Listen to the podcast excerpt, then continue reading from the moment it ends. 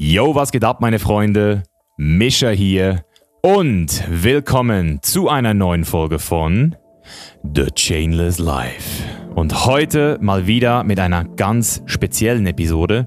Und zwar haben wir ja vor ein paar Wochen angekündigt, wir wollen hier nicht nur realere Gespräche, sondern auch tiefere Gespräche und auch persönlichere Gespräche. Und mit wem könnte man ein persönlicheres Gespräch führen als mit einem Bro, wirklich fast schon Brother from another mother und zusätzlich auch Ex-Geschäftspartner. Die Rede ist von niemand anderem als Patrick Reiser. Patrick Reiser und ich haben uns 2013 kennengelernt, als wir beide in der Wettkampfdiät waren. Und seither hat unser Weg uns wirklich zu Brüdern gemacht. Er hat uns zusammengeschweißt und obwohl wir heute nicht mehr täglich in Kontakt sind oder uns täglich sehen, sind wir immer noch rein auf der metaphysischen Ebene jeden Tag zusammen. Und das merkt man auch. Die Freundschaft ist extrem auf Vertrauen aufgebaut. Das heißt, wir haben sehr viele Sachen durchgemacht. Wir haben schlechte Zeiten durchgemacht. Wir haben zwei Unternehmen praktisch, kann man sagen, an die Wand gefahren und haben seither natürlich auch unseren individuellen Weg aufgenommen. Das heißt, Patrick ist sesshaft geworden hier in der Schweiz, ist mittlerweile verheiratet und ich reise jetzt seit ein paar Jahren um die Welt,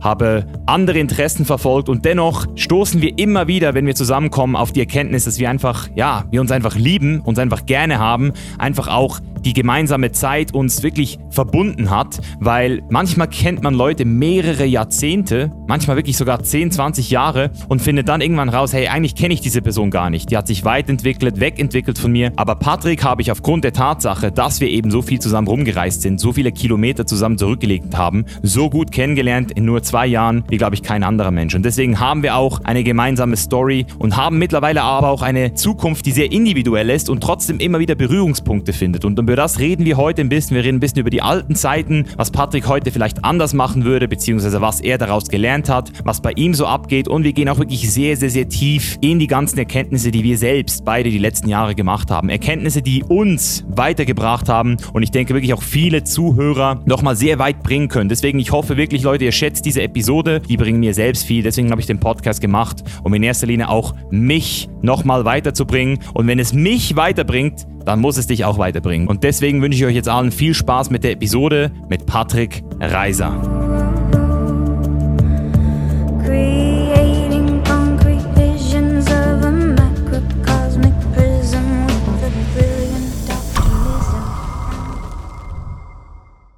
Pro Bro Lifestyle Zeiten, Bro. Kannst du dich an diese Zeit noch erinnern? Klar, jeder einzelne Moment ist in meinem Herzen drin, du, oder in meiner Seele, in meinem Bewusstsein. Ja. Was sind so die Top 3 Experiences, wenn du so zurückdenkst? Es ist so Peak Emotional States, an die du dich noch erinnern kannst. Also mit dir Vegas, LA, ja. Ibiza, da gibt es so viele verschiedene Momente, weißt du, die einfach, die einfach so wie gefroren sind, so puff, die ich unendlich in die Länge ziehen könnte, die einfach für mich so Magic Moments waren. Die sind ja. einfach drin und, und ich kann mich nochmal in genau die Situation hineinversetzen und kann das Ganze wie von der Außenperspektive betrachten und auch nochmal in mir, also wie wenn ich nochmal dort gewesen wäre. Also es gibt so viele verschiedene krasse Dinge, die wir gehabt haben. Beispielsweise im äh, Sushi-Lokal Sushi Roku mit äh, deiner Kollegin damals, die uns, da haben wir so Gummibärchen gegessen. Ach, das war so ein Magic Moment, als sie nachher bei Rot durchgefahren ist und ich gesagt habe, steige aus, steige aus, sonst fahre ich. Ähm, ja. Training mit Bradley Martin dort im Auto, ja. Ja, uns, noch ja. kurz, uns noch kurz den Booster reingekickt und dann Vollgas. Da gibt es so viele Magic Moments. Das, das, ich, da könnte man ein Buch darüber schreiben. Ja? Hast du ein ja, paar Magic ich Moments ja. in deinem Buch? Ja. ja, das ist krass.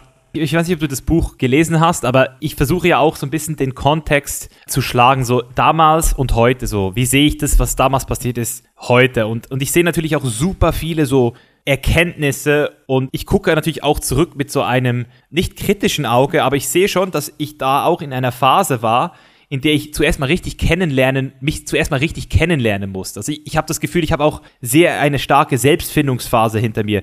Wie siehst du deine Zeit damals an? Weil du bist ja noch ein paar Jahre älter als ich, warst, glaube ich, auch schon ein bisschen gefestigter als ich in der Zeit. Was nimmst du so mit als Lernerfahrung von damals? Du meinst jetzt auf die ganze Zeit auf die letzten vier, fünf Jahre bezogen? Ja, genau, also auf die ganzen Moments, die ja auch schön waren, aber natürlich auch uns zu einem Teil auch in gewisse Risiken gebracht haben. Vielleicht auch die Zeit mit den ganzen Businesses, die Ups und Downs, unser mhm. Fokus auch, weißt du, der Purpose, den wir damals hatten, war das, mhm. würdest du sagen, du warst damals auch schon so verbunden mit deinem Purpose wie heute oder war es eine andere Form von Purpose? Also mich würde einfach interessieren, was ist so bei dir so, was ging da so in den letzten Jahren als Erkenntnisse auch nochmal? Mhm. Also es sind viele, viele Erkenntnisse, die ich natürlich da sammeln konnte. Einerseits natürlich businesstechnisch. Wir haben so viele Fehler gemacht damals mit unseren Companies, sei es mit ProAware, sei es mit ProFuel, die ich heute ganz anders angehen würde. Auch beispielsweise würde ich nie wieder einfach eine Company gründen, wo ich nicht wirklich über 50 Prozent Anteil habe, wo ich entscheiden kann, wo ich abhängig bin von anderen Mitgründern oder, oder, oder Founders. Also Hauptlearning sicher businesstechnisch. Da gibt es viele verschiedene Dinge, die ich mitnehmen kann. Rückblickend betreffend den Purpose würde ich sagen, nee, ich habe da, ich bin meinem Purpose gefolgt. Da war einfach ein anderer. Also ich würde sagen, ich lasse mich genauso wie früher heute durch das Leben ziehen, mich vom Leben leiten, mich vom Leben führen lassen. Das ist eigentlich genau das Gleiche. Nur das Topic ist anders, also das Thema ist anders. Es geht jetzt um etwas anderes. Früher war es Natural Bodybuilding mit dir. Ich weiß noch ganz genau, 2014, als wir uns da kennengelernt haben und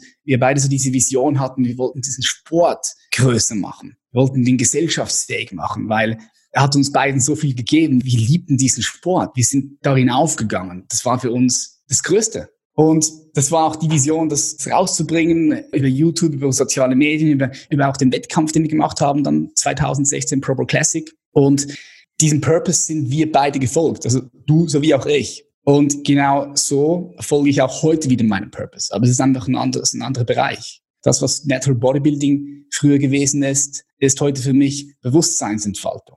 Ich habe früher, ich habe es geliebt zu sehen, was ist eigentlich noch möglich? Wie sehr kann ich meinen Körper noch verändern? Wie viel Muskelmasse kann ich noch aufbauen? Auf eine natürliche Art und Weise. Das hat mich immer fasziniert. Ich wollte immer sehen, wo ist das Limit? Und ich wusste aber schon immer, ein Limit gibt's eigentlich nicht. In meinen Augen, Limits gibt's nicht. Die Grenzen sind limitless. Und so wie mich das damals interessiert hat, meinen Körper zu erforschen, von außen sowie auch von innen, interessiert mich heute das Erforschen meines eigenen Bewusstseins und die daraus gewonnenen Erkenntnissen, die ich heute dann auch wieder teile mit meiner Community und mit meinen Friends. Also von dem her, was hat sich groß geändert? Es hat sich, in meinen Augen hat sich nicht wirklich groß was verändert. Klar, ich habe mich weiterentwickelt, mein Bewusstsein hat sich entwickelt und entfaltet, wie man sich halt so entwickelt. Aber ich fühle immer noch, wie damals, dass das Leben sich durch mich entfaltet. Ich fühle es vielleicht noch ein bisschen stärker. Ich denke, ich bin noch mehr mit meiner Essenz verbunden als früher. Aber das war ich schon früher. Unbewusster einfach, unbewusster. Wenn ich heute zurückblicke, sehe ich, dass, dass ich das schon immer war. Heute ist es mir bewusster. Ich habe mich schon immer so gefühlt wie ein Blatt Papier oder besser gesagt, also wie ein Blatt. Stell dir vor, so ein Buchenblatt, welches vom Wind einfach hin und her geweht wird. Und der Wind ist das Leben, die Existenz. Und das macht mich flexibel, das macht mich offen, das lässt es für mich so aussehen wie ein Spiel, wie Musik. Mhm. Und ich bin eine Note oder ich bin das Spiel. Mhm. Ja, das ist schön gesagt. Das ist so diese. Würdest du sagen, dass du das Gefühl hast, dass du selbst gar nicht der Dirigent des Spiels bist, sondern dass das Spiel, das Leben sozusagen dich fast schon benutzt und dein Purpose sozusagen dadurch entsteht, dass du schon fast durch etwas Höheres oder durch eine andere Kraft sozusagen gechannelt wirst. Hast du das Gefühl, du channelst auch irgendwo das Bewusstsein aus einer höheren Instanz oder sagst du schon noch, dass das alles bei dir manifestiert wird? Ja, du hast eine sehr gute Frage hier in den Raum geworfen und ins Feld, weil du sagst, bin ich das? Die Frage ist hier, das ist eine existenzielle Frage, womit ich, ich mich sehr tief beschäftige. Ja, wer, wer bin ich? Wer ist ich? Ja, das ist ein großes Topic.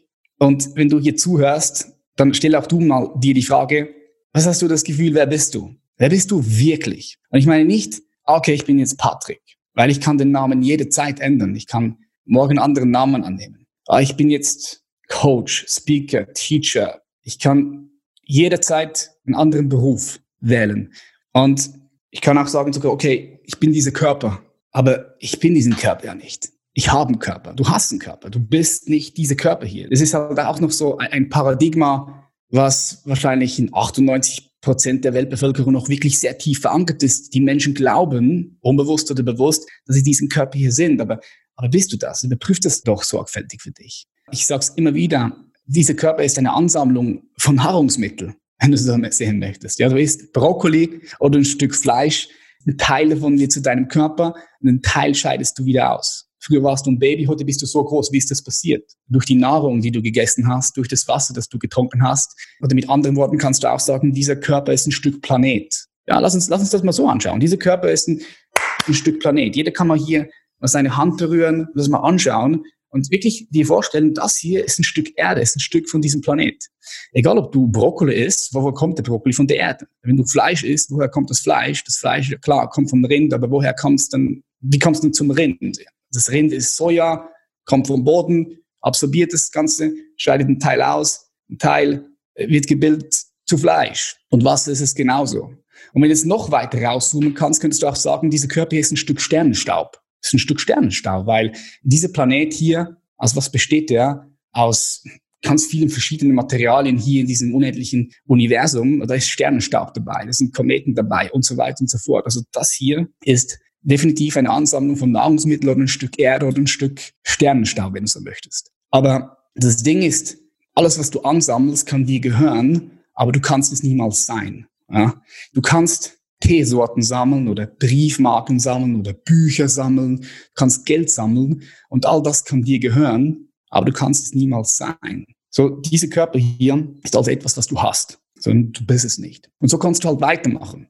Du kannst dann weitermachen mit deinen Gedanken oder deinen Gefühlen. Und wenn du das selbst für dich sehr sorgfältig erforscht, dann wirst du auch feststellen, dass du nicht deine Gedanken und deine Gefühle bist, sondern dass du Gedanken und Gefühle hast. Und jetzt wird spannend. Wenn du selbst für dich erkennst, nicht nur intellektuell, sondern wirklich erkennst in dir, nicht wenn du ein Buch liest und, ah, okay, da steht darin, ah, okay, ja, klar, okay, ja, macht Sinn. Nee, das Erkenntnis und etwas zu wissen oder etwas zu lesen oder mal zu hören, das ist ein großer Unterschied. Erkenntnis heißt, dass etwas in dir wirklich ankommt, in deinem Bewusstsein ankommt. Du kriegst es mit jeder Zelle deines Körpers, mit jeder Zelle deines Seins macht es für dich Sinn. Du verstehst es. Du erfährst es auch zu einem gewissen Du erfährst es. Ja. Du erfährst es, ja. ja. Und dann wird es für dich zu einer lebendigen Realität. Vorher nicht, weil es immer noch außerhalb deines Bewusstseins ist. Wenn du anfängst zu erkennen, dass das, was du geglaubt hast, dass du bist, dass du das nur hast, dann kommst du deiner Essenz näher. So, die Frage, die ich immer wieder in den Raum stelle, ist, woher weißt du, dass du existierst? So, jeder kann sich das mal überlegen hier wenn du zuhörst, liebe Zuhörer, liebe Zuhörerin, woher weißt du, dass du existierst? Warum weißt du das? Ich persönlich würde sagen, die Tatsache, dass ich die Sachen wahrnehme.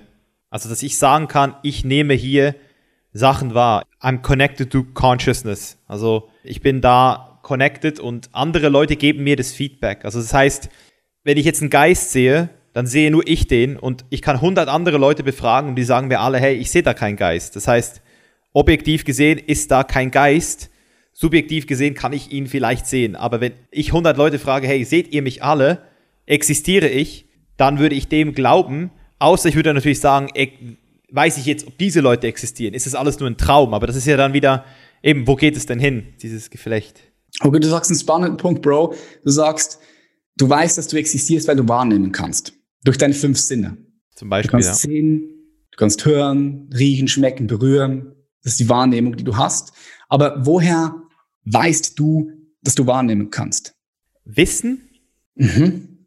Woher weißt du, dass du wahrnehmen kannst? Woher weißt du, dass du fünf Sinne hast? Am Ende des Tages weiß ich das, weil mein Verstand schlussendlich das zulässt. Also das ist das Wissen, das ich akkumuliert habe, dass ich weiß, ich habe fünf Sinne. Das heißt, man kann sagen, dadurch, dass das mein Verstand mir sagt, dass es auch wieder nur subjektiv ist, dass es nur eine subjektive Empfindung ist, dass ich fünf Sinne habe. Aber die Tatsache ist, dass ich mich einigen kann mit so ziemlich jeder Person auf dieser Welt und wir alle zusammen sagen können, hey, wir können alle sehen, wir können alle hören, wir können alle riechen und ich dann auch wieder das Gefühl habe, wenn wir alle zusammen bestimmen können, dass wir das alle können, dann können wir uns schon mal darauf einigen, dass wir hier in einer Kommunikation zusammen, dass da was stattfindet und wir uns sozusagen einigen können, dass das die Realität darstellen könnte. Ich sage nicht, dass das die Realität ist, weil am Ende des Tages ist es wieder gesagt nur unser Verstand, weil ein Hund wird sich nie sagen können, hey, ich habe fünf Sinne, ich kann sehen, hören, das wird ein Hund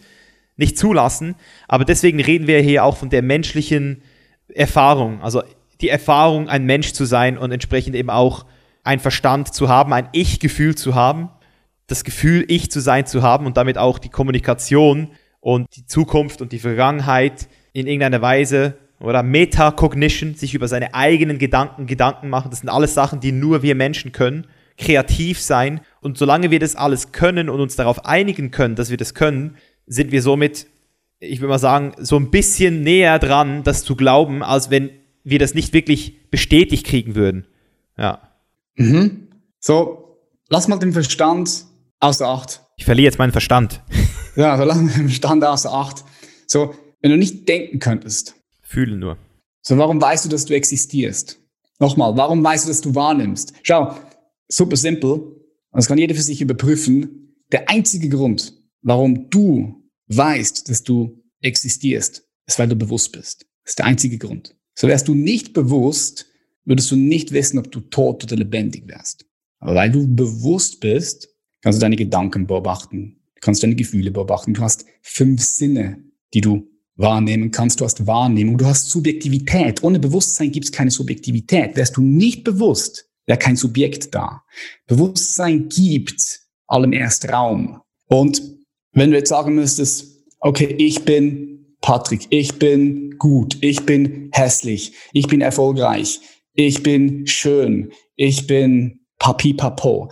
Das sind alles nur Gedankesformen, die aber nicht der Wahrheit entsprechen. Das sind alles Gedankesformen. Ich bin gut, ich bin hässlich, ist ein Urteil. Bist du aber du nicht. Die fundamentalste Wahrheit ist eigentlich, ich bin. Ja? Sein. Ich bin. Und dann kannst du noch anhängen, ich bin hier. Ich bin wach. Ich bin präsent. Ich bin bewusst. Und das ist das, was du eigentlich in der Tiefe bist, wenn du das sorgfältig untersuchst. Du bist pures Bewusstsein. Du bist eine Bewusstseinsstruktur, eine sehr komplexe Bewusstseinsstruktur. Und um die Frage jetzt zuzumachen, die du mir am Anfang gestellt hast, ob ich das Gefühl habe, dass ich vom Leben getragen werde oder dass ich das Leben kreiere, irgendwie sowas hast du mich, glaube ich, gefragt, kann ich dir eigentlich folgende Antwort auf diese Frage geben. Für mich fühlt es sich in der Tiefe, wirklich in der Tiefe fühlt es sich so an, dass alles durch mein Bewusstsein geht. Also wenn ich mich beschreiben müsste, wer ich in der Tiefe wirklich bin, dann würde ich mich am ehesten so beschreiben, ich bin wie ein weiter, offener, unendlicher Raum vom Bewusstsein, in dem alles passiert. In dem Gefühle auftauchen und wieder gehen, in dem die Zeit durchgeht. Ich gehe nicht durch die Zeit, sondern die Zeit geht durch mich, durch meinen Raum des Bewusstseins auf der tiefsten Ebene. So das, was ich hier sage, man kann das intellektuell versuchen zu verstehen, aber man kann das, wenn man ein gewisses Investment macht in sich selbst, in Selbstreflexion, in Meditationen, auch plant-based Medizin vielleicht, ja, da hast du sehr viel Erfahrung, noch mehr als ich. Ich habe nur Ayahuasca-Zeremonien gemacht, LSD mal, Mikrodosis probiert. Aber wenn du das sehr sorgfältig für dich überprüfst und erforscht, dann wirst du vielleicht früher oder später auch diese Erfahrung machen, diese Erkenntnis in dir haben. Jeder, der hier zuhört. Also der Punkt ist, ich habe diese Erfahrung gemacht. Für mich fühlt sich das so an. Und was spannend ist, ist, dass sich das auch deckt mit der aktuellsten Wissenschaft aus der Psychologie, und zwar aus der transpersonalen Psychologie. Das heißt, transpersonale Psychologie ist, wie der Name schon sagt, es geht über die Persönlichkeit hinaus und es deckt sich mit der Quantenphysik. Und was jetzt sehr spannend ist, ist, für all die Leute, die es wissenschaftlich halt gerne mögen, Quantenphysik und transpersonale Psychologie und auch Neurophysiologie, all diese neuesten Erkenntnisse. Zum Beispiel, dass du die eine Realität gar nicht erfahren kannst und dass du nur deine Realität erfahren kannst. So all das deckt sich mit der tausend Jahre alten Mystik. Und Mystik ist, für all die Leute, die nicht wissen, was es ist, heißt eigentlich nichts anderes als Innenschau. Man spricht auch von dem dritten Auge. Alle denken so, wow, das ist richtig Esoterik und Spiritualität. Aber drittes Auge heißt nichts anderes, als dass du den Blickwinkel von außen nach innen richtest, hinein. Und dort ist der Ursprung von Mystik. Mystik ist der Ursprung eigentlich von Philosophie und Psychologie und von allem. Weil Mystik heißt nichts anderes Innenschau, den Blickwinkel nach innen zu richten. Und die Erkenntnisse, die Menschen seit tausenden von Jahren gemacht haben und auch niedergeschrieben haben, die decken sich jetzt mit den neuesten Erkenntnissen aus diesen Wissenschaften und die kommen zusammen, die tauschen sich jetzt gerade miteinander aus und die merken, hey krass, das, was der Mystiker erfährt und wie er das beschreibt, das deckt sich mit der Quantenphysik zum Beispiel. Darum ist das, was ich hier versuche mit euch zu teilen, vielleicht ist es sehr schwierig zu greifen, ist nicht einfach irgendwie ein bisschen Voodoo, blabla, sondern das kann man selbst erforschen. Und ich lade jeden ein, das für sich zu erforschen, weil zwei ganz wichtige Punkte, warum, da können wir den Loop schließen. Ich finde, zwei der allerwichtigsten Qualitäten, die ein menschliches Wesen haben kann, sind Verbundenheit mit allem, was ist. So, wenn du dich verbunden fühlst mit allem, was ist, so du bist hier und da ist nicht die Welt. Du bist da und da ist die Welt, du bist da und das Universum, du bist da und da ist Leben. Nee, du bist Leben. Du fühlst dich verbunden mit allem, was ist. Du bist nie wieder einsam. Du kannst irgendwo alleine sein, aber du bist nie wieder einsam, wenn du dich mit allem, mit dem gesamten Kosmos, mit der ganzen Existenz verbunden fühlst. Du fühlst, Leben, Leben entfaltet sich durch dich. Das ist die erste Qualität, die wunder, wunderschön ist. Und in meinen Augen, wie gesagt, eine der zwei wichtigsten Qualitäten ist, die ein menschliches Wesen haben kann. Weil du keine Getrenntheit mehr wahrnimmst, keine Getrenntheit mehr spürst. Dann Dein ganzes Verhalten ändert sich, wie du mit anderen Menschen sprichst, wie du mit der Natur bist. Es verändert sich alles, die komplette Perspektive verändert sich. Stell dir vor, wenn du dich permanent mit allem, was ist, verbunden fühlst. Du fühlst dich nicht mal als ein getrenntes Objekt in einem unendlichen Universum. Du fühlst dich connected mit allem, was ist. Das verändert alles. Und die zweite ganz wichtige Qualität ist, dass du ein unendliches Urvertrauen hast ins Leben. So du hast ein unendliches Urvertrauen in die Existenz selbst. Du weißt, völlig scheißegal, was passiert. Das Leben meint es gut mit dir. Das Leben ist für dich. Du hörst immer diesen Spruch, ich glaube, Tony Robbins hat den auch gesagt, Leben ist immer für dich und nie gegen dich. Okay, das ist cool, wenn du das ein paar Mal liest, Affirmationen machst. Das ist, das ist immer noch an der, an der Oberfläche, aber das kannst du erfahren. Du kannst es erfahren. Du fühlst dich vom Leben, von der Existenz getragen, weil du eins bist. Und das wiederum, dieses Urvertrauen, diese Verbundenheit. Eigentlich musst du nur diese beiden Sachen haben. Wenn du das Urvertrauen hast, diese Verbundenheit hast, dann ist eigentlich völlig scheißegal. Alles andere passiert automatisch. Warum? Weil du ein positives Mindset sowieso hast. Weil du immer den Fokus hast auf die Dinge, die du willst und nicht auf die Dinge, die du nicht willst. Alles andere kommt automatisch. Wenn du nur diese zwei Qualitäten hast, der Rest kommt früher oder später sowieso. Und darum lohnt es sich, sich mit Mystik und mit dem Thema Spiritualität, dieses Wort ist auch so abgedroschen, aber darum, ich nenne es innere Wissenschaft.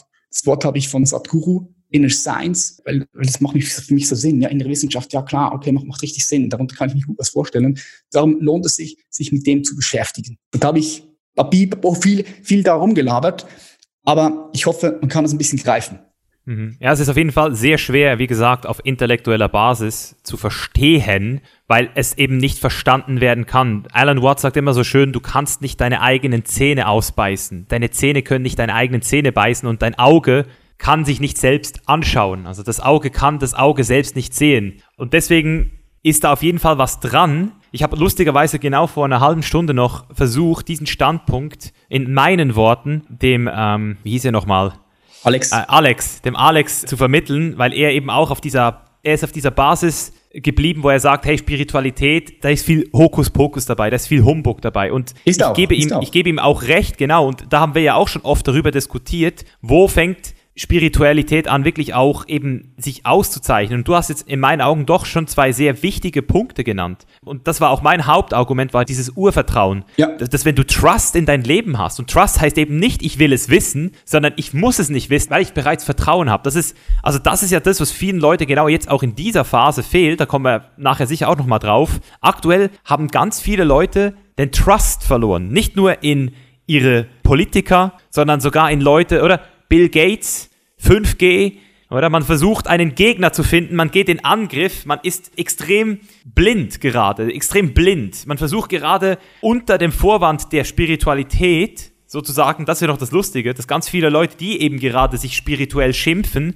jetzt gerade eine sehr unspirituelle Hexenjagd starten, statt versuchen, mit Klarheit und Bewusstsein an die Sache ranzugehen. Deswegen, ich verstehe dich da auf jeden Fall sehr gut. Mhm. Ich glaube, wir verstehen uns auch immer besser, weil Du hast diese Eigenschaft, Patrick, das habe ich dir auch schon oft selbst gesagt, persönlich, dass du Sachen erklärst mit einer gewissen Prise Selbstverständlichkeit, das für viele Leute dann im ersten Moment sehr hart zu erfahren ist, weil es für dich, glaube ich, schon immer einfacher war, das zu spüren als für andere, weil du, glaube ich, schon als so ein Wesen auf diese Welt gekommen bist, der, glaube ich, da schon mehr irgendwie schon mehr geleitet wurde. Und deswegen habe ich auch diese Frage gestellt. Opferrolle sehe ich bei dir überhaupt nicht. Also das Leben passiert dir nicht. Da sind wir uns beiden einig. Und ich war ja auch lange der Meinung, dass das Leben für mich passiert, dass ich selbst mhm. mein Leben manifestiere und alles, was dazugehört. Aber mittlerweile habe ich eben auch das Gefühl, seit ich mich auch eingelassen habe, mehr auf spirituelle Lehren, vor allem aber auch durch Psychedelics, habe ich mittlerweile das Gefühl, dass diese Substanzen in mir wirken und mich sozusagen wie rekrutiert haben, auch wie bei dir das Bewusstsein auf dieser Erde für einen guten Zweck, für einen wichtigen Zweck zu erhöhen. Und deswegen auch dieses Third Eye, das du ansprichst, dieses dritte Auge hier in der Mitte, wo die Zwirbeldrüse ist, man hat zwar nicht diesen endgültigen Beweis, aber man ist sich immer mehr sicher, dass DMT, was ja auch Ayahuasca schlussendlich ist und das Spirit Molecule genannt wird, also das Molekül yeah. des Geistes, dass das dort produziert wird. Und damit eigentlich das auch dieses Bewusstseinsmolekül ist. Das heißt, das Bewusstsein durch DMT entsteht. Und wenn du jetzt mal bedenkst, dass diese Pflanze seit 5000 Jahren auf diesem Planeten ist, oder beziehungsweise diese zwei Pflanzen, Crazy. und seit 5000, also sorry, Millionen von Jahren auf diesem Erde ist, aber seit mhm. 5000 Jahren haben wir Menschen mit dieser Pflanze gearbeitet. Das sind 3000 Jahre mehr, als die Bibel existiert. Also das einfach mal so als kleiner Track Record. das kleiner Lebenslauf. Ja. So. Klar, es ist lustig, dass du mit dem kommst. Ich habe gehört, du schaust die Vikings an. Habe ich mal gehört in einer Story von dir oder so. Mhm. Da habe ich mich mit dir jetzt noch nicht ausgetauscht. Ich habe auch Vikings mir durchgeschaut. Richtig, richtig geile Serie. Wow, da kannst du so viel mitnehmen, je nachdem, mit was für eine Perspektive du diesen Film schaust. Aber was auch spannend ist, auch dort, siehst du, die, die dealen ja mit den Pilzen dort. Die konsumieren Pilze und dann sehen ja. sie ihre Götter und dann wird das für sie natürlich eine lebendige Realität. Und äh, ich bin mir ziemlich sicher, dass Psychedelics einen richtig großen Impact auf uns gehabt haben und immer noch haben, logischerweise. Ja, ja, ja das Mana, ich habe die Bibel nie komplett durchgelesen, aber diesen Part, wo sie über das Mana reden und auch so Geschichten wie der Busch, der anfängt zu brennen in der Wüste und solche Sachen. Also für mich macht es immer mehr Sinn, alles jetzt, mit diesen Psychedelic Experiences. Und deswegen ist es natürlich auch super interessant, jetzt nochmal eine Sache klarzustellen. Und da würde ich mich auch nochmal über ein Selbstfeedback von dir freuen, also wie du dich selbst einschätzt. Weil für mich ist es immer noch sehr schwer zu unterscheiden, ob ich jetzt gerade auf einem Bewusstseins Stand angekommen bin, also Bewusstsein sich entfaltet hat. Also man sagt ja, Bewusstsein geht nicht zurück. Bewusstsein kann nur noch nach vorne gehen. Das Bewusstsein der Welt, das wird nicht mehr degenerieren. Siehst du das auch so? Oder hast du das Gefühl, wir sind in der Lage auch zu sagen, hey, wir werden irgendwann wieder extrem unbewusst werden? Oder würdest du sagen, es geht nur nach oben?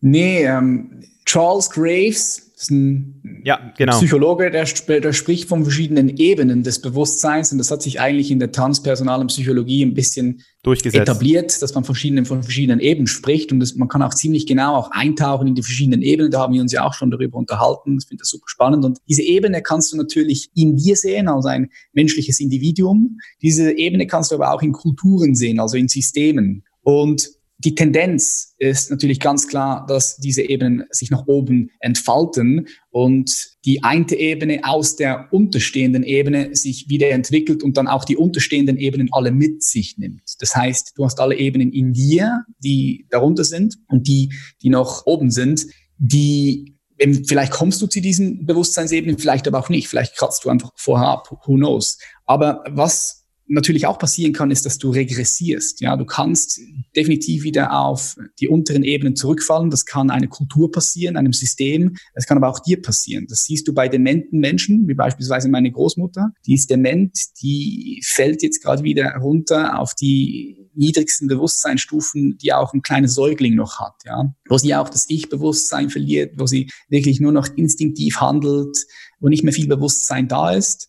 Das siehst du aber auch, wenn Panik ausbricht, Kriege ausbrechen, dann kann es sein, dass Systeme oder auch Menschen, die sind ja auch, also Individuum oder Kollektive, auf unterliegenden Stufen regressieren. Das kann passieren. Das siehst du auch, auch jetzt wird es ziemlich spannend, oder? Genau. In, dieser, in diese Krise, weil wenn du ein bisschen in die System-Chaos-Forschung reingehst, dann, dann ist es ziemlich simpel. Ich erkläre das jetzt sehr, sehr einfach. Also ein System funktioniert immer dann am besten, wenn es in der Homöostase ist. Das heißt, eine Energie kommt irgendwo rein und gleich viel Energie geht wieder raus. So, sobald aber zu viel Energie reinkommt oder zu viel Energie rauskommt, dann ähm, fängt das System langsam an, ähm, ja, in sich zu, zu strugglen. Und dann hat ein System immer zwei verschiedene Möglichkeiten. Entweder es hält die Energie aus und es transformiert sich, es, es geht rüber auf eine nächste Ebene, oder aber es bricht in sich zusammen und es regressiert, es fällt weiter runter und dann, logischerweise klar, kann es sich wieder weiter entfalten, aber es muss nicht sein, dass Bewusstsein in kollektiven Systemen oder individuellen Systemen sich permanent erhebt. Das muss nicht sein. Aber im Allgemeinen Bewusstsein selbst, jetzt ohne Systeme, ohne uns bekanntere Systeme, wird sich sowieso immer weiter entfalten. Eben. Ja, ich, der Punkt ist, ich finde diesen Gedanken noch spannend, dass die Existenz, ja, das Universum erfährt sich selbst durch uns, durch unser Bewusstsein. Ja, also wir sind ja uns selbst bewusst. Das heißt, wenn wir jetzt erfahren oder, oder sehen, dass, dass wir, wir sind ja nichts anderes als die pure Existenz. Wir sind Leben. So Leben und Existenz erfährt sich durch uns selbst, durch das Bewusstsein. Und ich bin mir sicher, dass es immer und immer und immer wieder noch komplexere Bewusstseinsstrukturen gibt. Also der Trend ist ganz klar immer nach oben, was aber nicht heißt, dass es nochmal Crashes kommen können. Weißt du, angenommen, der Mensch würde jetzt sterben, der Mensch würde aussterben. Was ist denn der Mensch schon in der Geschichte des Universums? Das Universum ist 13,7 Milliarden Jahre alt. So, das ist einmal einatmen, wieder ausatmen und das war's. Oder einmal mit dem Finger schnipsen und das war's aus der Perspektive des Kosmoses.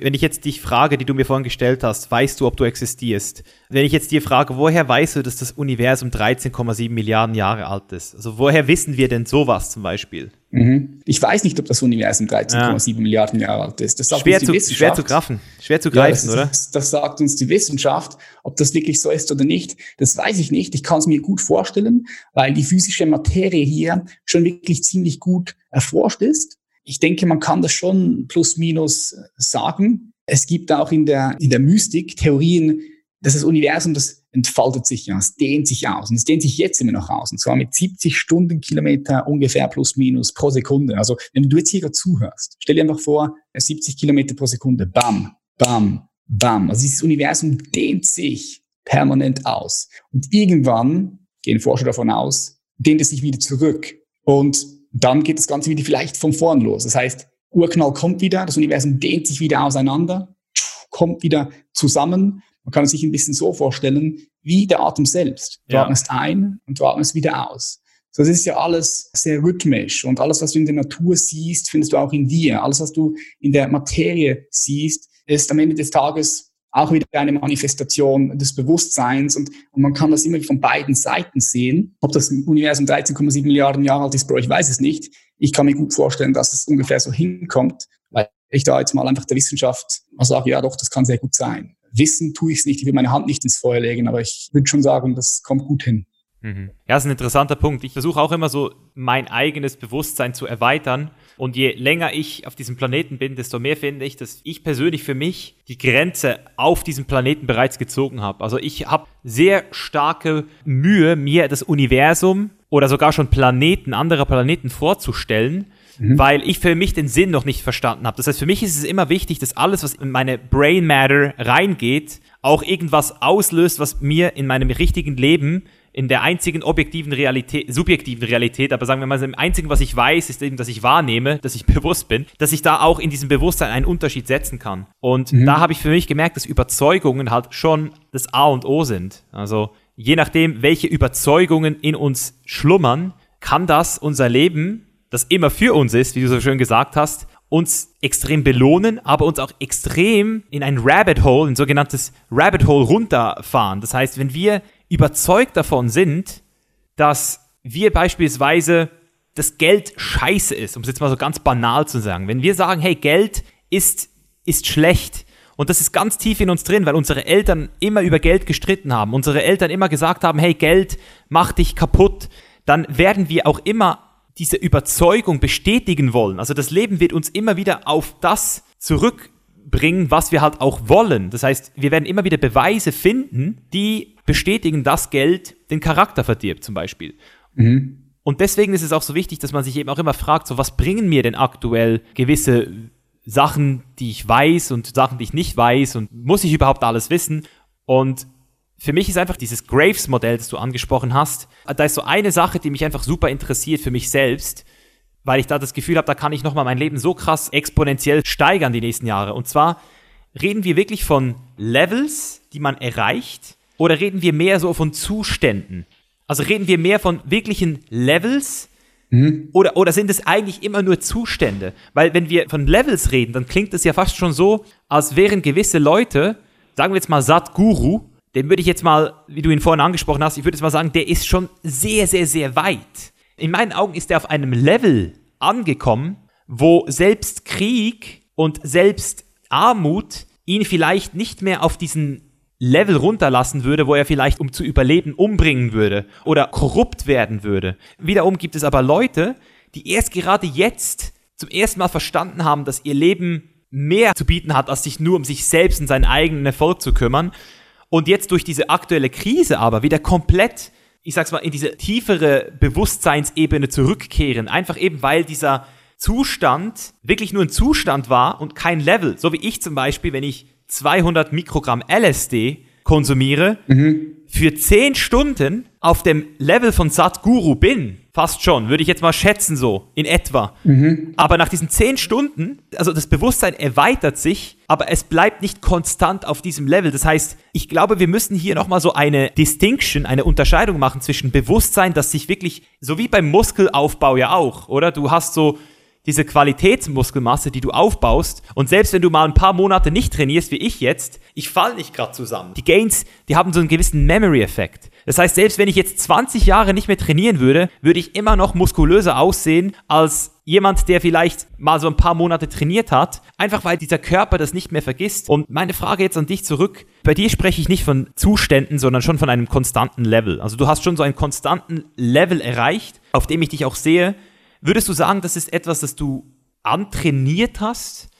Hast du das durch Meditation gefestigt oder waren das vielleicht auch schon Sachen, die du in die Wiege gelegt gekriegt hast, weil du einfach schon, also es gibt ja zum Beispiel auch gewisse Leute, die würden jetzt sagen, ja, deine Seele ist schon älter, deine Seele ist schon gereift und dadurch wurdest du schon mit dieser tieferen Wahrheit wieder zurückgeboren? Das ist für mich einfach so diese super interessante Frage, weil es natürlich für mich super verlockend ist, immer wieder meine Psychedelics Experiences und einfach mal, um jetzt auch mal wieder so gegen Psychedelic Experiences zu sagen und sie nicht zu vergöttern. Ich habe in den letzten drei Jahren insgesamt, würde ich sagen, 15 Psychedelic Experiences gehabt. 15 in den letzten drei Jahren. Also fünf pro Jahr durchschnittlich. Und von diesen 15 haben genau drei bei mir einen nachhaltigen, bewusstseinserweiterten Zustand, also nicht nur einen Zustand, sondern ein Level auch erhöht. Mhm. Das heißt, zwölf davon haben mich nur kurzzeitig hochgefahren und ich bin danach genau wieder dort gelandet, wo ich vorhin eigentlich schon war, bis auf drei Stück. Also das heißt nicht, dass es jetzt eine universelle Taktik ist. Und deswegen die Frage, wie siehst du das? Ja, yep. Äh, ich liebe, was du sagst, Bro. Du sprichst hier, du hast hier ganz viele verschiedene Loops aufgemacht. Also zuerst mal äh, den Loop mit Zuständen und Linien und Levels. Ich habe mir das hier aufgeschrieben. Da möchte ich nachher kurz drauf eingehen, weil es ganz ein wichtiger, wichtiger Punkt, den du hier ansprichst. Da möchte ich nachher gleich darauf eingehen. Du hast aber auch noch den Loop aufgemacht betreffend den Glaubenssätzen. Aber wenn du das Gefühl hast, Geld ist schlecht, dass du, dass du dann ja auch kein Geld anziehst, logischerweise, weil dein Verhältnis zu Geld einfach nicht so aufgebaut ist, dass Geld gerne zu dir kommt oder dass du auch Geld machst. Also der Punkt ist, wenn wir von Glaubenssätzen sprechen, das ist ja alles Verstand. Alles, alles Verstand. Unser Verstand ist ultra komplex und unser Verstand ist sehr, sehr wichtig. Ich vergleiche unseren Verstand immer wie ein Messer. So, wir möchten doch alle gerne einen messerscharfen Verstand haben. So, du kannst mit einem messerscharfen Verstand, du kannst mit einem Messer ein Stück Kuchen zerschneiden, aber gleichzeitig kannst du, wenn du nicht mit dem Messer umgehen kannst, dich selbst schneiden und andere Menschen schneiden. So ist es halt mit unserem Verstand. Der Verstand kann eine Treppe hinauf zum Göttlichen sein, wenn du so sehen möchtest, wobei ich auch dieses Wort göttlich nicht, nicht, nicht gerne mag, weil es auch so viele Leute, wenn, wenn wir über Gott sprechen oder Spiritualitäten, haben Leute irgendwelche Bilder. irgendwelche Konzepte im Kopf. Und manchmal verschließt das Menschen, manchmal kann es die Menschen öffnen. Darum spreche ich eigentlich nicht gerne über Gott selbst oder über, über Spiritualität. Aber mit Treppe zum Göttlichen oder zum Himmel meine ich eher Paradies. Paradies ist vielleicht das, richtige Wort. Paradies ist etwas, etwas Wunderschönes. So dein Verstand kann eine Treppe zum Paradies sein oder kann eine Leiter hinunter in die Hölle sein. Aber immer dann, wenn du deinen Verstand nutzt und du benutzt ihn so, dass du mit deinem Ego identifiziert bist. So das Ego ist eigentlich dein falscher Selbstwert. So Ego ist der Teil in dir, wo du denkst, das bist du, aber eigentlich hast du das nur. Ja, das sind Glaubenssätze, Perspektiven. Und der Punkt ist, so wie du selbst über dich denkst, wer du wirklich bist. So wenn du denkst, ich bin schön, ich bin hässlich, all das, das sind ja Gedankesformen, an denen du festhältst, an denen dein Ego festhält. Und das beeinflusst dein komplettes Leben. Also so wie du dich selbst siehst, was du selbst über dich denkst und auch über die Welt und die anderen, das beeinflusst dein komplettes, komplettes Leben sowieso. Schau, wenn, wenn eine gewisse Situation ist, also stell dir vor, wir streiten. So da ist eine Situation. Jetzt ist es ja nur mal eine Situation. Aber jetzt kommt unser Verstand und er gibt dieser Situation eine gewisse Bedeutung. Ja, wir geben diesem Streit eine Bedeutung. So jemand denkt, boah, scheiße, ich hab voll, ich bin voll das Arschloch gewesen oder was auch immer. So diese Bedeutung löst dann in dir eine Emotion aus, also ein Gefühl. Und ein Gefühl in Bewegung ist eine Emotion. Das heißt, die Emotion manifestiert sich in deinem Körper. Und das Gefühl, welches sich bewegt, welches zu einer Emotion wird, verwandelt sich dann logischerweise in eine Handlung, in Action. Und das ist so ein Kreislauf. So, wenn du nicht fähig bist, der Zeuge oder die Zeugin von all dem zu sein, was dein Verstand macht, dann bist du wie gefangen in diesem Muster. Du bist gefangen in einem mentalen Muster und du bist auch gefangen in einem emotionalen Muster. So, du kannst nur darüber hinwegkommen, wenn du dich über deinen Verstand erhebst. Das ist sehr, sehr wichtig, dass, also, ich sage auch, der Mensch ist nicht fertig. Also die meisten Leute denken, boah, der Mensch, die Entwicklung des Menschen, der ist fertig. Die Menschen denken gar nicht darüber nach, aber der Mensch, der beginnt erst. Weil, was ist das, was den Menschen unterscheidet von Tieren? Das ist sein Bewusstsein. Er kann sich selbst über seine Gedanken, über seine Gefühle bewusst sein, er kann über sich selbst reflektieren und dieses Bewusstsein erhebt sich, steigert sich und das ist Evolution, Evolution in uns. Das heißt, der Mensch ist nicht fertig, wo er jetzt steht, sondern er beginnt erst. Also die meisten Menschen können sich wahrscheinlich kaum vorstellen, zu was der Mensch fähig wäre. Und da spreche ich nicht von Technologie und künstlicher Intelligenz. Das ist die Technik, das ist das Werkzeug, das wir geschaffen haben, sondern ich meine wir als menschliches Wesen, als Bewusstsein.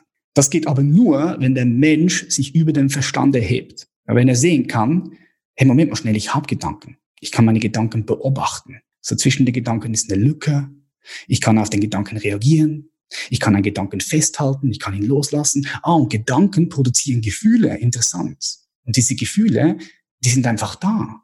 Die sind in meinem Raum meines Bewusstseins. Und wenn ich das vergesse, dann überkommen mich die Gefühle, dann werden sie zu einer Emotion, die sich in meinem Körper zeigt und dann werde ich von den Emotionen bestimmt und dann lebe ich meine Bestimmung nicht mehr. Wenn ich von den Gefühlen bestimmt bin, dann werde ich bestimmt und ich lebe meine Bestimmung nicht mehr. Dann bin ich kontrolliert, ich bin im Muster, ich bin nicht mehr bewusst, ich bin, ich bin eigentlich nichts anderes als ein Haufen Nahrungsmittel, der konditioniert ist der reagiert nach Reflexen und Komplexen. Also das ist ein wichtiger Punkt, dass der Mensch muss dieses Zeugebewusstsein entwickeln. Dieses Zeugebewusstsein von ich bin und all das passiert in meinem System, so um es jetzt mal so gesagt zu haben. Für das gibt es Technologien, Meditationen, die du machen kannst, äh, intellektuelle Arbeit. Da kann man wirklich sehr schnell gute Fortschritte machen. Ich denke, dass wir auch erst jetzt gerade in der Zeit sind, wo das Ganze wirklich relevant wird, weil bis vor ein paar Jahren haben wir das alles irgendwie noch gebraucht, also man sieht es ja auch, wie sich das Hirn jetzt langsam entwickelt. Also wir haben halt immer noch dieses Reptilienhirn oder die Amygdala, einfach diese Sachen, die immer weniger ein Problem werden. Also dieses Sicherheitsbedürfnis, wie es zum Beispiel Abraham Maslow vor ein paar Jahren noch auf seiner Pyramide dargestellt hat, das haben wir zwar immer noch, aber es ist nicht mehr real ein wirkliches Problem in vielen Ländern. Also es ist nur noch in uns konditioniert, wie du so schön gesagt hast. Und deswegen, ich glaube wirklich, dass das einfach aber auch wieder so dieses, die Natur, wie sie sich anpasst, wenn du mal guckst, wie zum Teil Bäume wachsen, durch irgendwelche Sachen hindurch. Also zum Teil können Bäume sich ja so richtig so durch ganze Gebäude schlängeln. Genauso wird auch unser Hirn, weil unser Hirn ja auch sehr plastisch ist, das hat man auch wissenschaftlich belegt, durch Meditation, durch das Lernen, durch Gehirnjogging können wir fit bleiben, auch im Alter. Ganz viele so, so degenerative Prozesse stoppen. Also deswegen, das ist tatsächlich so, wie es ist. Und genau deswegen denke ich, je weniger wir Gefahr haben werden, je weniger wir Gefahr ausgesetzt sind, desto mehr werden auch diese Gehirnteile, die uns dann eben auch weiterbringen, dann auch ausgebildet werden. Natürlich jetzt in einem Verlauf von 100.000 Jahre vielleicht oder 10.000 Jahre. Ja. ja, sehe ich auch so, genau. Eine Million Jahre, zehn Millionen Jahre, was ist das schon? Weißt du, was ist das schon? Das ist Zeit schon. Zeit ist komplett relativ und für das Universum ist, ist zehn Millionen nix. Das ist wie für uns einmal ein- und ausatmen Verhältnis, oder? Genau, also das ist mega, mega wichtig, mehr und mehr in dieses Zeugebewusstsein zu kommen. Weil ähm, durch das löst sich auch Leid. Ja, das ist wieder ein komplett anderes Thema, das ist wieder ein anderer Loop. Aber Leid kann eigentlich nur in deinem Ego entstehen. Wenn dein Ego entweder etwas wegdrückt, es nicht haben möchte, wenn dein Ego an etwas festhält oder wenn es wegschaut, es flüchtet. Das sind die einzigen drei Mechanismen, wie Leid wirklich entstehen kann. Und das passiert mit deinem Ego. Also darum ist es wichtig, dass du dich über dein Ego erhebst. Und hier möchte ich auch nochmal mit einem Mythos aufräumen. Viele Leute sprechen vor allem in der Spiritualität darüber, oh, Ego, es ist schlecht, es ist dies, es ist... Ego ist nicht schlecht. Ohne das Ego wären wir nicht mal hier. Das Ego hat uns hierher gebracht und das Ego ist ein ganz, ganz wichtiger Selbstschutzmechanismus. Aber es ist wichtig, dass äh, wenn wir das Ego, lass uns mal das Ego anschauen wie ein Pferd. So es ist wichtig, dass du das Pferd reitest und nicht das Pferd dich. Und es ist auch wichtig, dass wenn du auf dem Pferd sitzt, dass du die Zügel in den Händen hast und dieses Pferd steuern kannst, weil wenn du das nicht kannst und es auf eine Schlucht zurennt, dann, wenn du das nicht zügeln kannst, dann kann es sein, dass es die Schlucht runterspringt und du mit ihm mit. So es ist wichtig, das Ego in sich zu erkennen und es dann zu transzendieren, also sich über das Ego hinaus zu entfalten, zu entwickeln, zu erheben. Und ähm, ja, darum auch immer wieder mehr in dieses, in dieses Zeugebewusstsein. So bekomme ich ein totales anderes Bewusstsein für sich. Jetzt zum anderen Punkt. Zustände und ähm, Levels und Ebenen habe ich mir aufgeschrieben. Das ist ein sehr guter Punkt, den du da angesprochen hast. Jetzt nochmal hier, um, um den Loop kurz aufzumachen, kannst du die Frage ganz kurz nochmal wiederholen. Weißt du noch, was du da gesagt hast für die Zuhörer und Zuhörerinnen, mhm. dass wir da den Faden nicht verlieren? Mhm, auf jeden Fall. Also wie gesagt, die Intention der Frage war wirklich, um nachhaltige Lebensqualitätsverbesserung für mich und natürlich auch für jeden, der jetzt hier zuhört, zu erzielen. Und meine Erfahrung hat gezeigt und auch durch die Gespräche mit vielen Leuten, die in dieser Psychedelic Science sich tummeln und zum Teil eben auch ein bisschen zu stark reingelehnt sind in das Vertrauen dieser Urmedizin, ist es, es nicht bei diesem State bleiben darf. Weil wenn du immer nur diesem State hinterherjagst, dann wirst du schlussendlich nie den Weg gehen, um diese Stage irgendwann auch zu erreichen. Also eben State versus Stage oder Zustand versus Level. Das ja. heißt, um mal, um mal, so, ja, ja, genau, um, um, mal so eine Analogie ja. zu machen, sagen wir mal, du nimmst jetzt 5 Gramm Pilze und das ist dasselbe, wie wenn du Google Maps öffnest und Google Maps, das zeigt dir Google Maps in erster Linie mal, da bist du. Da bist du, da bist du jetzt gerade. Das heißt, was Google Maps mit uns macht, ist, es zeigt uns unseren Standort und die Shrooms, die zeigen dir, das bist du gerade. Auch wenn du jetzt gerade das Gefühl hast, du bist der krasse irgendwas, dein Ego ist so, das ist wirklich true. Und das ist für viele Leute ja dieser schmerzhafte Moment, mhm. wo das Ego eben plötzlich komplett ausradiert wird, dieser Verstand, der dich schützt, also die Maske, die fällt und zwar nicht nur gegenüber anderen, sondern auch gegenüber dir selbst. Und das ist ja das Krasse, wenn du natürlich oberflächliche Beziehungen führst mit deiner ganzen Gesellschaft und mit allen, die du um dir hast, dann heißt es ja nur, dass du selbst mit dir noch gar nie wirklich tief gegangen bist. Und deswegen ist für viele Leute dieser Schock auch dann da, so, hey, shit, das ist wirklich hier. Und dann, was die Psychedelics auch machen können, ist, sie können dir zeigen, schau mal, ist nicht so schlimm. Du bist jetzt zwar hier, aber schau mal, da, da geht's hin. Da geht's hin. Und wenn du jetzt wieder rauskommst, dann ist natürlich das Wichtigste, dass du das integrierst in dein Leben. Das heißt, auf gut Deutsch, du fährst dann auch die Strecke jetzt mal ab, bevor du wieder direkt reingehst und guckst, ah, schau mal, da geht's wieder hin. Weil wenn du immer nur weißt, wo es hingeht, aber diesen Weg nie gehst, deswegen nach meiner ersten Psychedelic Experience habe ich zuerst mal, glaube ich, acht Monate das Zeug nicht angefasst. So, mhm. weißt du, weil ich, ich musste zuerst mal den Weg gehen. Ich musste The Chain is Life ins Leben rufen. Deswegen auch jetzt dieses neue Cover. Ich habe einfach gemerkt, dass dieses Cover, das ich damals gemacht habe, das war halt so, ich will jetzt The Chain is Life rausbringen, aber jetzt merke ich halt erst, was es eigentlich für mich heißt, The Chain is Life zu leben, dass es viel mehr damit zu tun hat, was ist eigentlich zwischen Gedanke und ebenso kurzzeitigem Emotional Peak State, der mich dann immer wieder daran erinnert, boah, da ist ja noch viel mehr im Leben zu holen. Und wir hatten diese States ja auch. Wir hatten diese Peak States ja auch ohne Drugs, du und ich. Wir hatten sie mit Drugs, wir hatten sie ohne Drugs und wir hatten sie zum Beispiel auch in der Wettkampfdiät, ganz krasse States, an die ich mich noch heute erinnere, wo ich einfach weiß, boah, das ist Transzendenz. Wenn du deinem Verstand immer wieder das Signal wegdrückst, so nein, du isst jetzt nichts, du, du hungerst jetzt, du hungerst jetzt.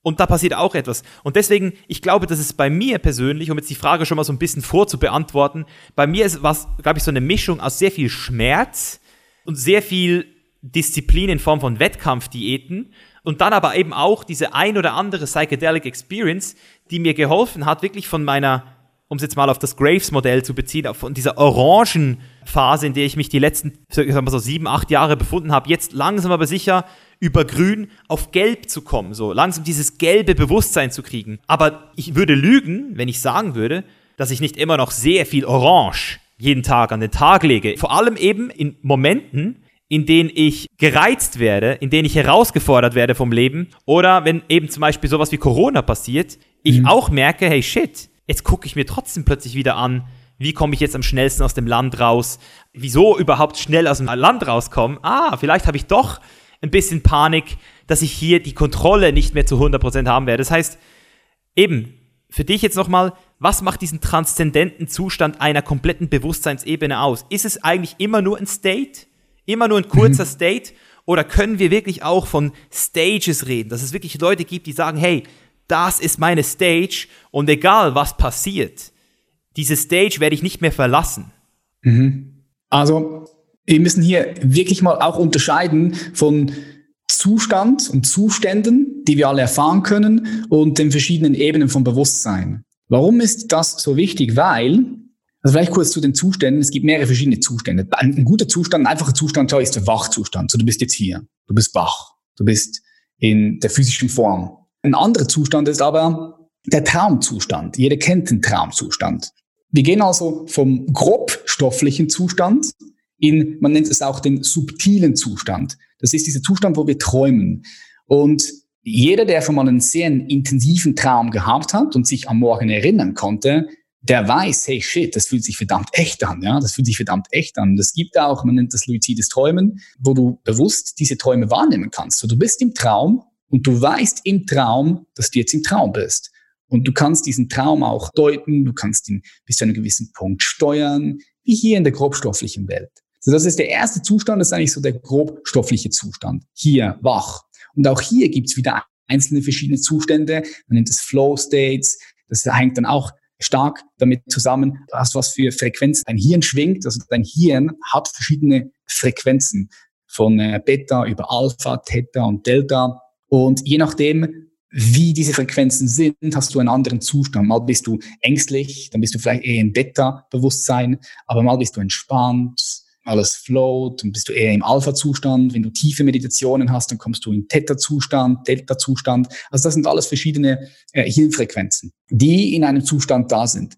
Dann gibt's aber noch zwei weitere Zustände. Dann gibt's den Zustand, wo du in einer tiefen Meditation bist oder im Tiefschlaf, im Tiefschlaf auch, wo du kein Gefühl mehr hast von Ich. Du hast keinen Körper mehr. Das Ich-Gefühl löst sich auf. So du bist pff, mit allem connected. Auch im Tiefschlaf weiß man bis heute nicht, wohin du gehst, wo dein Bewusstsein geht. Man weiß nur, wenn du lange Zeit keinen Tiefschlaf hast, dann macht es uns krank. Ja, mhm. Tiefschlafphasen sind sehr wichtig. Also wir haben verschiedene Zustände und auch wenn du eine Psychedelic äh, Plant Medicine nimmst, dann auch dort merkst du direkt, wow, krass, das sind verschiedene Zustände, von grobstofflich zu subtil zu kausal und dann gibt's noch den Begriff Veturia, das heißt, du, du schmeißt dich ins, ins Nirvana, ins Nirgendwo und du verlierst da eigentlich komplett das Ich-Bewusstsein und du bist nur noch kom komplett verbunden. Also dort gibt es sehr äh, gut erforschte Zustände von Leuten, die jahrelang meditieren, von der Mystik auch wieder, diese die Zustände beschreiben. Also du kannst wirklich Zustand nehmen und da kannst du drüber lesen und das selbst erfahren. Da gibt es ganz viele verschiedene Erfahrungen, die sich decken mit allen anderen Erfahrungen. So dass es nicht irgendwie so oh, mit dem Finger bisschen so geschätzt. Nee, das sind Sachen, die du erfahren kannst. Und dann gibt's aber Bewusstseinsebenen. Ja, das sind verschiedene Ebenen des Bewusstseins. Und Jetzt kommt der wichtige Punkt, warum das wichtig ist zum Unterscheiden. Je nachdem, wo du deinen Schwerpunkt hast, auf welcher Ebene, entscheidet über deinen Zustand. Das heißt, ein erweiterter Zustand bringt dich nicht auf die nächsthöhere Ebene. Nur weil du den Zustand veränderst, heißt es nicht, dass du auf die nächste Ebene kommst weil dein Zustand auf deiner Ebene ist ein komplett anderer Zustand auf einer anderen Ebene. Das heißt, du interpretierst es anders. Also schau, der, der Punkt zum Beispiel früher, wir haben, wir haben über die Vikings gesprochen. Die Vikings nehmen Pilze und dann sehen sie auf einmal Götter und dies und das. Und die sind, die Vikings damals, auf einer bestimmten Bewusstseinsstufe gewesen, die wir alle noch in uns haben. Es ist jetzt ein bisschen schwer darüber zu sprechen, ohne dass wir da ins Detail reingehen. Aber all diese Bewusstseinsstufen oder diese Bewusstseinsstufe, wo diese Wikinger damals waren, 500, 600 Jahre vor Christus oder nach Christus, die haben wir immer noch in uns drin. Das ist eine sehr teilweise primitive Bewusstseinsebene noch, sehr machthungrige äh, Bewusstseinsebene. Also du hast sehr äh, Hunger nach Macht. Darum auch, auch diese Ausdehnung, dieses Abschlachten bei den Vikings, Eroberungen, papipapo, das haben wir alle auch noch in uns. Aber wenn du auf diese Ebene so einen psychedelischen Erfahrung machst und auf einen gewissen Zustand gehst, dann interpretierst du das völlig anders, als wenn du auf einer anderen höheren Bewusstseinsstufe mhm. bist. Und das ist der Unterschied. Und was aber dann dazu führen kann, wenn du Psychedelics nimmst, dass du auf eine höhere Bewusstseinsebene kommst, ist, dass du da drinnen Selbsterkenntnis hast, eine Erkenntnis in diesem Zustand. Dann gehst du raus ins Leben. Es kommen Challenges, es kommen Herausforderungen. Und dann wendest du diese Erkenntnisse an, immer und immer wieder, und dann kratzt du eigentlich damit auf der nächsthöheren Stufe und bewegst dich dann immer mehr und mehr in die nächsthöhere Stufe rein. Und darum ist es wichtig, das zu unterscheiden, Zustände und unter verschiedene Ebenen. Das ist auch der Grund, warum beispielsweise Christentum. Der Christentum, du kannst ja mit so vielen verschiedenen Menschen sprechen, jeder interpretiert Jesus Christus anders. Jeder interpretiert im Christentum auch Gott anders. Andere sehen immer noch den alten Mann, der die Sache wieder zu leben hast. Andere sehen Gott eher als die eine Intelligenz, die all das Leben bringt, als das Universum. Manche sehen es als das Bewusstsein, wie auch immer. Das kommt darauf an, auf welcher Ebene sich diese Menschen befinden. Und der Zustand ist nicht wichtig. Du kannst Erkenntnisse holen, aber der bringt dich nicht, nicht wirklich weiter, wenn du es nicht anwendest und, und rausgehst ins Leben und die Erfahrung selbst machst. Was glaubst du denn jetzt auf deiner Ebene, wenn du dich jetzt selbst einschätzen würdest? Wenn jetzt 20 Jahre Wirtschaftskrise und Chaos und Bürgerkrieg vor uns stehen würden. Ähm, ja. Wir haben ja auch schon philosophiert über dieses Szenario. Und ich habe auch lustigerweise, als ich Vikings gesehen habe, immer wieder so gedacht, Alter, ich glaube, ich komme wirklich von diesem Typen. Also ich glaube wirklich, dass ich so ich sehe nicht nur so aus, ich habe wirklich das Gefühl, so ganz viele Sachen, mhm. die ich dort gesehen habe, auch wie die so Frauen teilen und so. Und ich musste auch an dich denken. Ich musste ja, dich denken. Also ich hatte das Gefühl gehabt, Alter, irgendwie haben diese Vikings doch, da ist doch viel in dieser Zeit gegangen, dass ich immer noch so sehe. Und ich habe mir dann so überlegt, könnte ich, wenn es drauf ankommt, jemanden umbringen, wenn es um mein Leben geht. Und ich bin zur Entscheidung gekommen, auf jeden fucking Fall. Ich würde jemanden umbringen, wenn ich wüsste, dass es er oder ich ist also das ist ja eine, eine bewusste Entscheidung, aber trotzdem auf einem ganz krassen Level, sage ich jetzt mal so, im Sinne von mhm. Überlebenslevel. Deswegen, ja, es ist eine komplexe Frage, aber wie scheiße müsste es uns gehen, dass wir wieder komplett primitive Völker wären, weil ich habe das Gefühl, es sollte eigentlich nicht möglich sein, wenn wir, vielleicht kennst du das Video von Ray Dalio, uh, How the Economy Works, der erklärte diesen Short-Term and Long-Term Debt Cycle. Also es gibt diese kurzen Wellen, die wir jetzt auch gerade wieder sehen, so fünf bis ja. sieben Jahre Ups und Downs. Und dann gibt es diese 100-Jahre-Kurve, die auch immer wieder so nach 100 Jahren so eine komplette Form annehmen. Und ich glaube einfach, dass es auf lange Sicht nicht möglich sein sollte, dass dieser Planet wieder so in dieses primitive Vikings-Szenario zurückgeht, oder auch, dass so Kriege, wie wir sie gekannt haben, Zweiter Weltkrieg zum Beispiel, so Szenarien, dass das eigentlich nicht mehr passieren kann. Aber das sind zum Beispiel viele Leute anderer Meinung, mit denen ich geredet habe auf diesem Podcast, die sagen, doch, ich glaube auf jeden Fall, dass das wieder passieren könnte, was ja nur wieder zeigt, dass viele Leute nicht glauben, dass sich das Bewusstsein long-term nach oben bewegt. Und deswegen eben sehen wir jetzt gerade so diese ersten Zeichen von einem short-term Low, weil eben die Leute jetzt wieder Toilettenpapier bunkern, jetzt wieder den Schuldigen suchen. Ich, ich weiß nicht, ob du die Instagram-Page von Bill Gates gesehen hast, aber da sind ja Leute, Millionen von Leute gerade dran, den so richtig zur Sau zu machen, mhm. ihn so richtig zu diffamieren. Und ich meine, das ganze Thema Impfungen ist ein sehr sensibles Thema geworden für viele. Und ich mhm. sehe auch keinen Grund, mich jetzt auf Corona impfen zu lassen, außer, Ja. außer Amerika sagt, hey Leute, hier kommt ihr nur noch rein mit Antikörpertest Genau. oder einer Corona-Impfung. Und dann habe ich es ja wieder in der Hand. Dann kann ich ja sagen, Ja. hey, ich spiele das Game mit oder nicht. Aber dass in der Schweiz und in Deutschland eine Zwangsimpfung kommen wird, Leute, also, da, also wenn das passieren würde, dann, dann, also spätestens dann müsstet ihr aus Deutschland und der Schweiz raus. Also ganz ehrlich. spätestens dann. Ja. Aber die Schweiz ist so liberal, also. Ja, ja, du, hast- du, hast es, du hast es eigentlich schon gesagt. Sie können es natürlich so machen, dass wenn du reisen möchtest, dass du halt einfach die Impfung vorweisen musst und dann kannst du aber selbst entscheiden, hey, was ist mir jetzt wertvoller? Da geht es dann wieder um Genau. die Werte. Es ist mir jetzt wertvoller, mir diese Impfung zu setzen und dann reisen zu können oder möchte ich jetzt einfach äh, für die nächsten zehn Jahre, bis dieses Gesetz vielleicht irgendwann mal aufgelöst wird, hier in, in Deutschland und in der Schweiz bleiben oder wo auch immer. So dann, sie können es ja immer irgendwie so machen, wenn sie das durchbringen wollen. Von dem her, also ich würde mich jetzt auch nie impfen lassen. Aber wenn ich Was müsste passieren, Patrick? Wann, was müsste passieren, dass ich jemand umbringe, oder? Ja, dass du wieder so richtig low. Also, wie lange müsste die Welt einen komplett anderen Weg gehen, dass du auch wieder anfangen würdest, mehr an dich zu denken, egoistischer zu werden? Weil du warnst ja auch die Leute auf Social Media wie ich gerade. So, hey Leute, bleibt cool, bleibt klar, versucht bewusst zu bleiben. Und diese Message, die tragen wir raus, weil wir gerade noch keinen Grund haben, uns in Gefahr zu fühlen. Aber glaubst du, dass jeder Mensch wieder darunter in dieses Loch klettern würde, wenn es um seinen Arsch geht? Es kommt ganz darauf an, was passiert. Stell dir einfach mal vor, es würde ein Bürgerkrieg ausbrechen oder halbe Anarchie. Ich meine, das sind Szenarien, die kommen könnten. Sehe ich sie als realistisch? Puh, ist schwierig. Was ist realistisch? Also ich kann es mir vorstellen, aber ich kann mir auch gerade so gut vorstellen, dass wir so einen Krieg wie äh, der Zweite Weltkrieg oder der Erste Weltkrieg, dass wir das nie wieder haben werden. Ich kann mir das, ich kann mir beides sehr gut vorstellen. Das ist der Punkt. Ich kann mir beides sehr, sehr gut vorstellen. Und es ist schwierig, sich da zu positionieren, weil wir es am Ende des Tages nicht wissen können. Also der Mensch wird schon sehr primitiv, wenn er merkt, oh shit, jetzt geht es um das Leben. Also da wird es sehr, sehr primitiv. Da musst du schon wirklich bewusst sein, sehr bewusst sein, dass das Ganze, dass du entspannt bleibst und ruhig bleibst. Und viele Leute haben dieses Bewusstsein einfach noch nicht. Die, die haben das definitiv einfach noch nicht. Weil hätten die Leute dieses Bewusstsein, ich meine, dann wäre es ja easy. Stell dir vor, Lieferketten brechen zusammen, alles bricht zusammen. So, wenn jeder bewusst wäre, dann würde man sich organisieren können. Aber das Ding ist, wenn Panik ausbricht und Angst ausbricht, das hast du im Podcast mit Nils sehr, sehr gut den Leuten bildlich da mitgegeben. Den Podcast fand ich richtig, richtig geil, einer deiner besten Podcasts. Dann ist alles möglich. Dann ist Bürgerkrieg möglich, dann ist möglich, dass Leute Raubzüge machen, andere Leute umbringen. Das kann definitiv wieder sein. Ja, dieses Szenario besteht einfach, klar.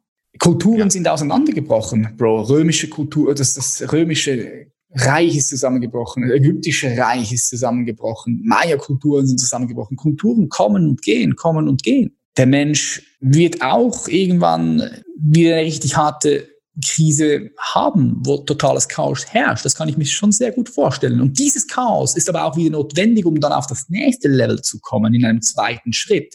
Also ich kann mir sehr gut vorstellen, dass wir nochmal komplett äh, regressieren und äh, dass man dann sich neu organisiert, ein neues System entwickelt, politisch, gesellschaftlich, wirtschaftlich und dass das dann uns erst wirklich wieder weiterbringt das ganze Universum besteht aus Chaos und Ordnung, Chaos, Ordnung, Chaos, Ordnung. Wie weit dieses Chaos Mhm. kommen wird, das weiß ich nicht, aber ich kann mir alles, alles vorstellen. Und das ist auch schön, weil wenn ich mir alles vorstellen kann, dann kann ich mich darauf vorbereiten und dann kann ich auch cool damit sein. Ja, das hat dann auch viel wieder damit zu tun, bist du fähig, Dinge anzunehmen oder bist du kannst es nicht, bist du gegen das, was passiert. Denkst du, dass das, was passiert, immer richtig ist, weil Leben sowieso immer Recht hat? Leben hat immer Recht, Leben setzt sich einfach durch, völlig egal, was du mit deinem Verstand denkst, was richtig oder falsch ist, aber Leben ist immer im Recht, weil es sich einfach durchsetzt. Dann ist die Frage, okay, bist du in der Lage, flexibel genug zu sein? Ist dein Bewusstsein genug flexibel? Bist du genug bewusst, um klar zu bleiben, um nach deinen Werten zu handeln und das zu tun und dich für das einzusetzen, was für dich in diesem Moment richtig ist und was auch gefragt wird? Weißt du, der Punkt ist, wenn du ein gewisses Level von Bewusstsein hast, dann kannst du einfach das tun, was gefragt wird. Und du kannst auch deine Vorgehensweise anpassen. So, wenn ich zum Beispiel mit jemand zu tun hätte, der mich umbringen möchte, da kann ich noch so sehr mit Liebe entgegenkommen. Wenn diese voll komplett durch ist, dann bringt es nichts, sondern muss ich auch ihn dort abholen, wo er ist. Das heißt, ich darf auch dann in diesen Zustand oder auf dieses Level oder dieses Level mir zunutze machen, wo ich ja das tue und so bin, dass das für mich richtig ist oder für die Situation richtig ist oder meinem Wert entspricht. Kannst du das nachvollziehen? Ja, ich kann. Da kann ich mich anpassen. Ich kann da flexibel sein. Ich kann völlig flexibel sein. Schau, es bringt nichts, wenn ich, ein typisches Beispiel, zehnjähriges Kind macht dauernd Stress, setzt sein Ego ständig durch. Dann bringt's nichts, wenn ich mit ihm kommuniziere, voll in Liebe und dies und das und, und kein Widerstand. Nee, ein zehnjähriger Kind braucht dann Widerstand. Das heißt, ich muss, ich muss ihn dort abholen, wo er ist.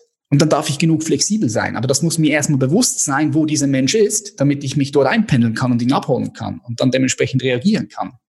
Ja, ja das ist ja so ein bisschen die Tugendlehre, der Eudaimonismus. Ich weiß nicht, ob du das schon mal gehört hast. Ich habe mich jetzt mit dem gerade ein mhm. bisschen beschäftigt, weil ähm, mich einfach interessiert hat, was sind denn so gerade die Gründe, wieso Menschen wirklich glücklich sind und wieso sie eben zum Teil nicht glücklich sind. Und es gibt so ein Spektrum von vier verschiedenen Spektren. Es gibt so ein sehr leeres Leben. Es gibt aber auch ein sehr geiles Leben, ein sehr, sehr spaßiges, geiles, inhaltsvolles Leben. Und das, das definiert so ein bisschen das Spektrum von Hedonismus. Das sollte den Begriff sein. Ja, das heißt, ja.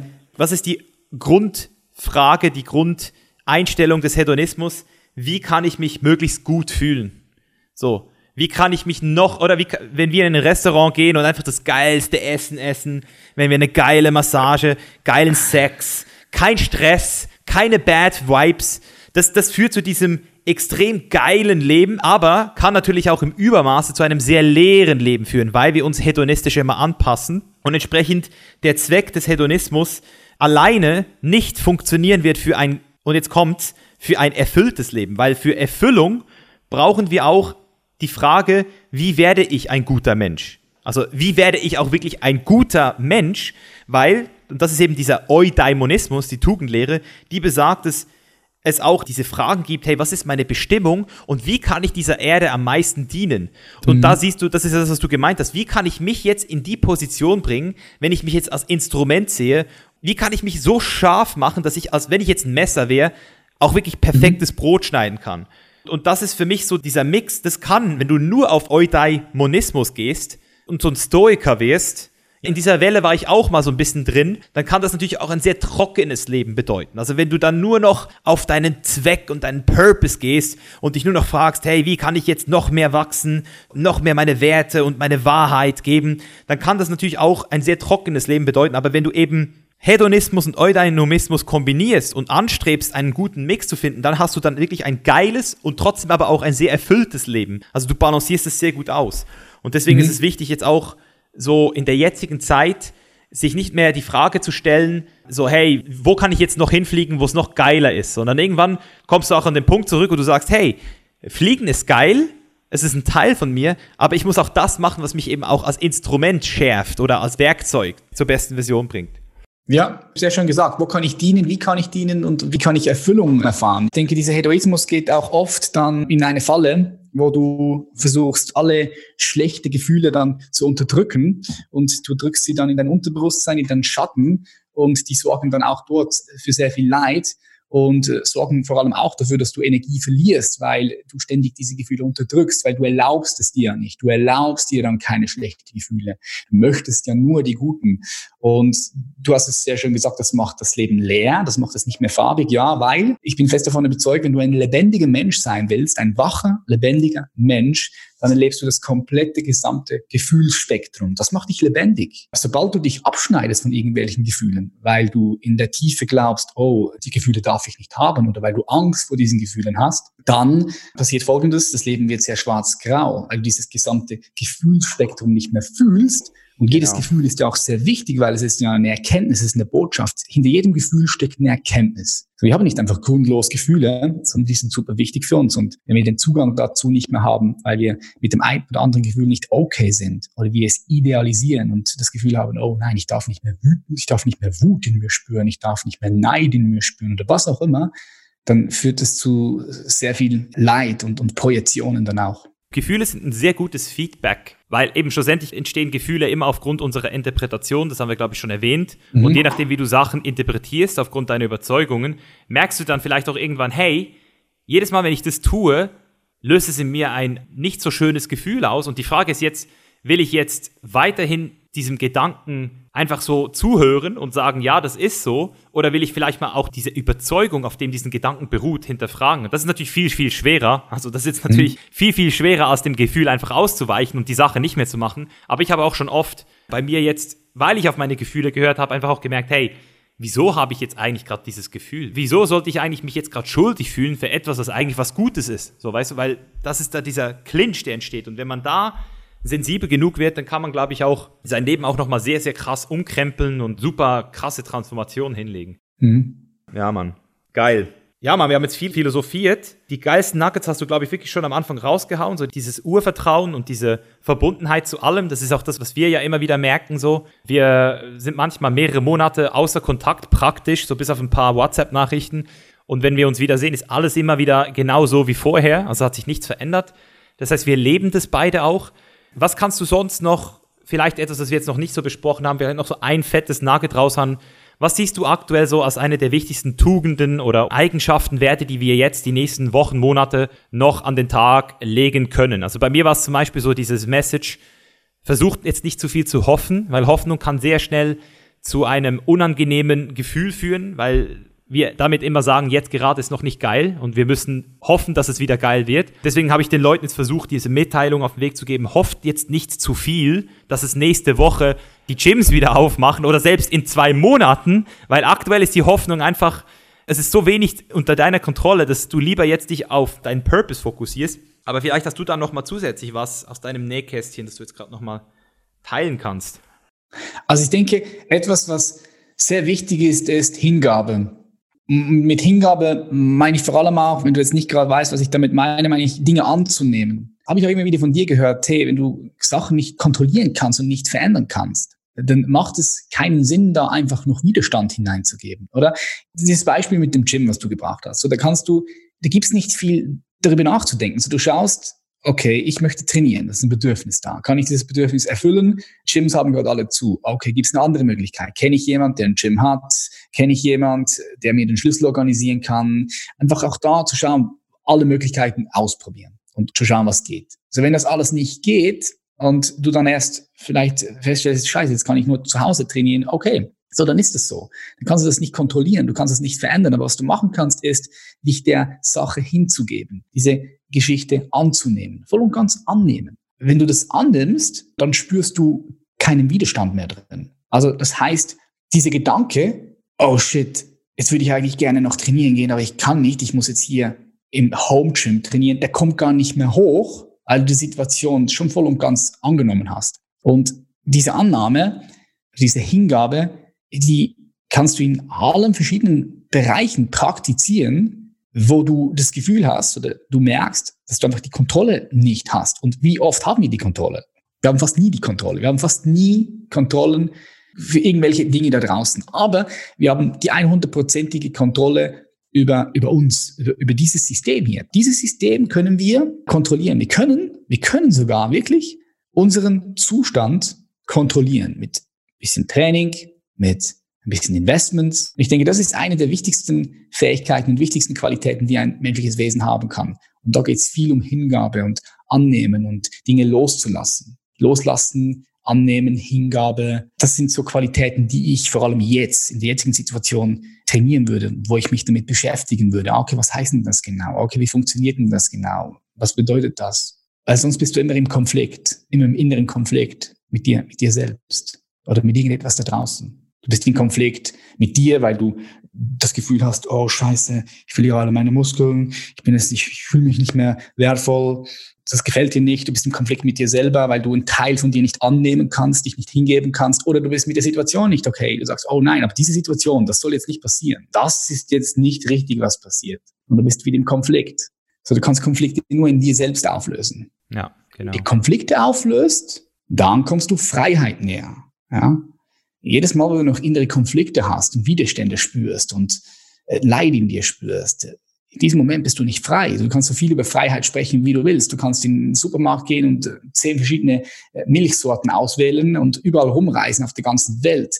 Aber trotzdem bist du nicht frei. Also du denkst vielleicht, du bist frei, weil du das alles tun kannst. Aber solange du noch innere Konflikte hast, die sich auch immer im Äußeren wieder manifestieren werden. Solange bist du einfach dort noch unfrei.